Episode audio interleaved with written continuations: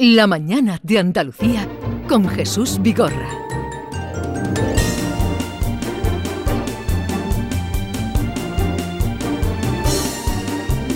Vamos a la otra tertulia y también a esta historia que nos van a contar desde Algeciras, desde la delegación de Canal Sur en Algeciras. Allí está Luis López. Eh, Luis, buenos días. Buenas, Jesús. ¿Qué tal estás? Muy bien, ¿y tú? Encantado de saludarte. Igualmente. Y de la historia que nos vas a contar también. Eh, eh, había empezado a oír la noticia, pero no sabía que estabas tú detrás de esta, Sí, sí. De esta historia.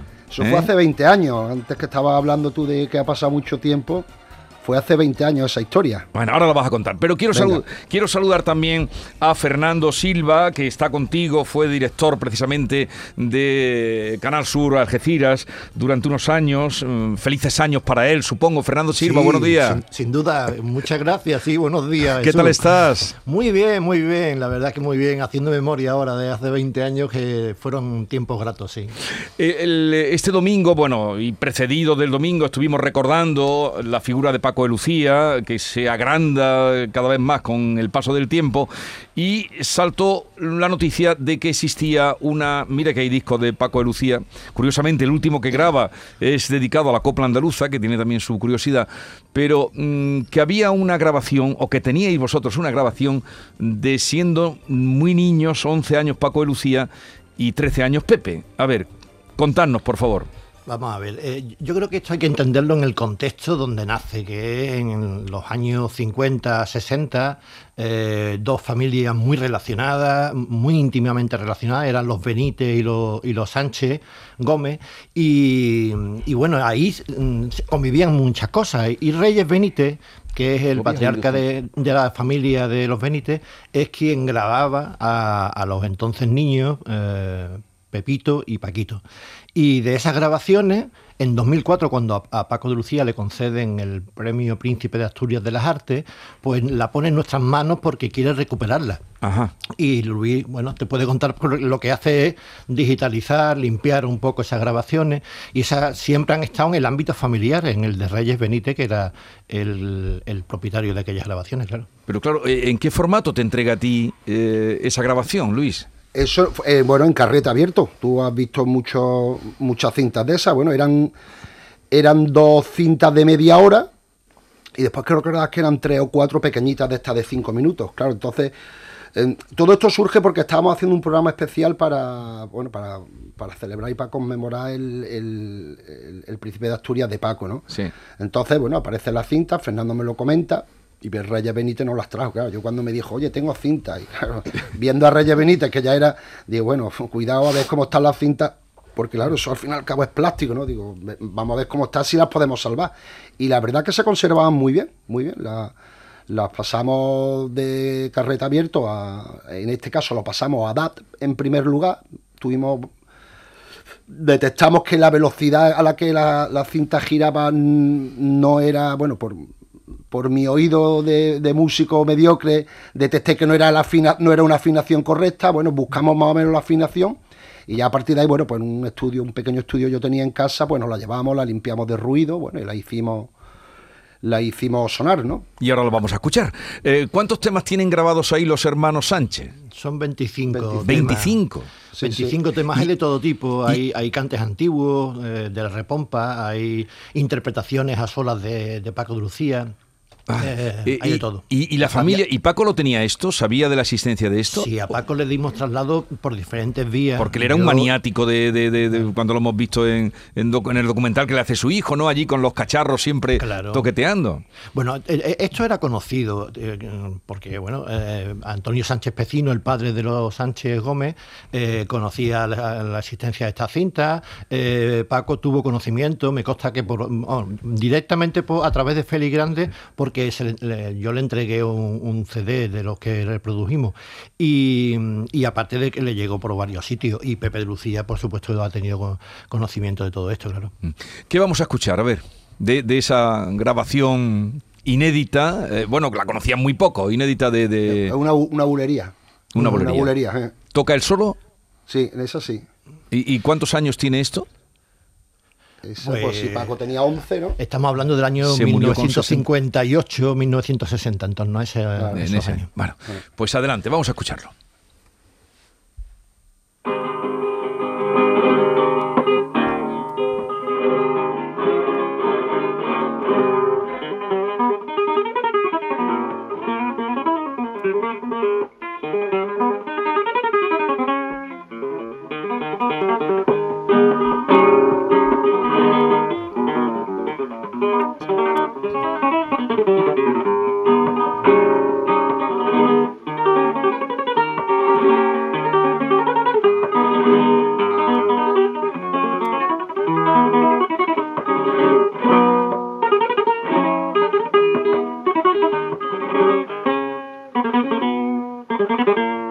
Música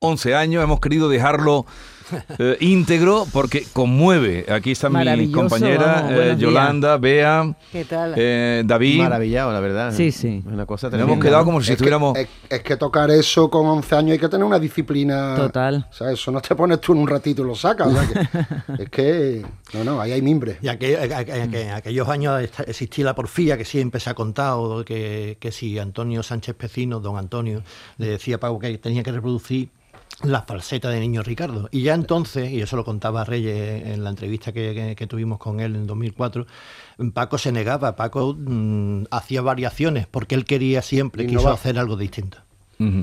Fernando, pero ¿cómo puede ser que después de 10 años de su muerte esto salga a la luz ahora, ¿no? Después de tanto tiempo. Bueno, Bueno, vamos a ver, en nuestro, en, en- en quienes te están hablando siempre han sido muy cuidadosos con, eh, con, Con lo que teníais. propietario, No, que y no vulnerar la confianza, claro. Era ámbito familiar y, y- y son ellos los que tenían que decidir qué hacer con ella. Luego, bueno, a mí me consta que Pepe de Lucía tuvo mucho interés en recuperar la cinta en Sí. septiembre de 2022 y yo le entregué lo que el DAC que teníamos, pero siempre el- el- con el conocimiento de, de- de la familia Benítez porque porque eran los que Eran habían los, grabado. los que lo habían grabado.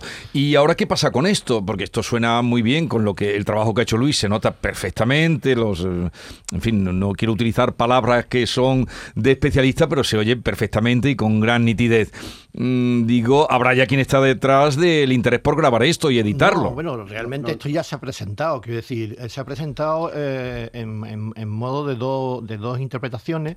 Se ha presentado en, eh, en la clausura del Festival eh, Paco de Lucía Legacy en Nueva York, pero ya no está en nuestro ámbito, está en el ámbito de la Fundación Paco de Lucía, que creo que quiere En sacar mayo- el disco en, en mayo sale sí. un disco. Va a salir un disco con este trabajo. Con 21 Sí, sí. interpretaciones, Con si no 21, recuerdo mal, de las 25 que estaban. Por, con BMG Ariola. Mm-hmm. Mm-hmm. Muy bien, pues eh, nos habéis dado una, una alegría. Primero, que seáis ahí en Canal Sur, en Algeciras, que hubierais sido vosotros los que dice mucho de vosotros vuestro celo en guardarlo. Hombre, eh, Luis, y- Obediencia y respeto debido a las personas mayores y a, y a los propietarios, que era Reyes Benítez. Está sí. claro, está claro. y, y la Tenías que haberlo conocido porque una persona mm, Increíble, de, la- vamos. de, la- de los pies a la cabeza, sensato, eh, cariñoso, eh, con una memoria prodigiosa. Eh, Luis todavía recuerda, Sí, aunque sí. no te lo diga, cuando Reyes se sentaba a su lado Sí. En- y- en- en el estudio, y, con- y vamos, con los nudillos sacaba Iba qué marcando. cante era, si era las bulerías de los corrales, si era la de la repampa, si no sé qué. Y tú dices, bueno, una cosa tremenda. Pero, eh, y además me contaba, y no sé si es cierto, que este Reyes fue el que le regala la guitarra a Paco, o una guitarra. No solamente eso, el Reyes los lleva al concurso famoso de Jerez en 1962. Reyes le compró una, una Una guitarra, guitarra. a Paco de Lucía en, los- en el taller de los hermanos Esteso en Madrid. Eh, el Reyes estaba muy detrás de los hermanos porque era una relación muy familiar que se ha prolongado al tiempo y que tiene que ser- seguir siendo fecunda entre los Sánchez y los, y los Benítez. Qué bien. Oye, Fernando, ¿y ahora qué te dedicas? ¿Estás jubilado o qué? Bueno, no, que jubilado. Eso es lo que quisiera. Ya quisiera yo, por Dios. Eh, no, pero hay gente no. que se va jubilando, hay gente que se jubila. No, no. Yo me no. quiero Fernando. jubilar, Jesús. No, no, no tengo edad para eso. No, tú, Luis, no tienes edad para jubilarte, todavía tienes que hacer unos pocos chiquillos más. No, déjate ya. Mamón. déjate de No, chiquillo. más no, más no, de- No, ya soy abuelo, soy abuelo ya. Abuelo, ¿cuántos niños tienes, Luis? Yo nueve. No, Nueve, perdón, diez, diez, diez, diez, diez, me he olvidado de uno, ¡A diez. 10! No saben ni los niños que tienen. No, ¿sabes por qué? ¿Por ¿Sabes qué? por qué? Porque estaba pensando en, en jubilarme y me quedan nueve años. Estoy. Nueve años te quedan todavía. Nueve años me quedan. Y tener, haber hecho 10 chiquillos no te da ninguna compensación. Parece que, parece que no. Si no tendría que estar ya jubilado, Jesús. Con la aportación que tú has traído a, a las pensiones, al plan de pensiones. Luis. Bueno, bueno, A ver, veremos. Fernando, ¿qué me decías? ¿Que, ¿En qué estás ahora? ¿En qué bueno, andas? no, estoy en, eh, regresando al periodismo después de ocho años de, de política Ya. activa de concejal y poco a poco volviendo a, a donde solía eh, con temas culturales, educativos y en fin, eh, en ese camino estoy de regreso. Ajá. Muy bien, me alegro de, de escucharos a los dos, a Fernando que hacía mucho que no lo oía, a Luis, eh, eh, con tan feliz encuentro estuve por allí hace poco y me alegró mucho verlo cuando estuvo Arturo Pérez Reverte llenando allí el Teatro Florida que lo puso patas arriba, más gente fuera que dentro Te casi. encerraste aquí en el locutorio y no pudimos hablar. Bueno, un abrazo muy grande. Un abrazo y, y vamos a dejar ese sonido, bulería, 11 años Paco de Lucía, grabación que se conserva así del año, mm, lo decían 50, 50-60. Y ahí se nota que hay algo. Hombre, un niño de 11 Qué años mucho. con esa rapidez Y- de y esa pureza, la- ¿no? Y la improvisación que hace, además, Mm. ¿no?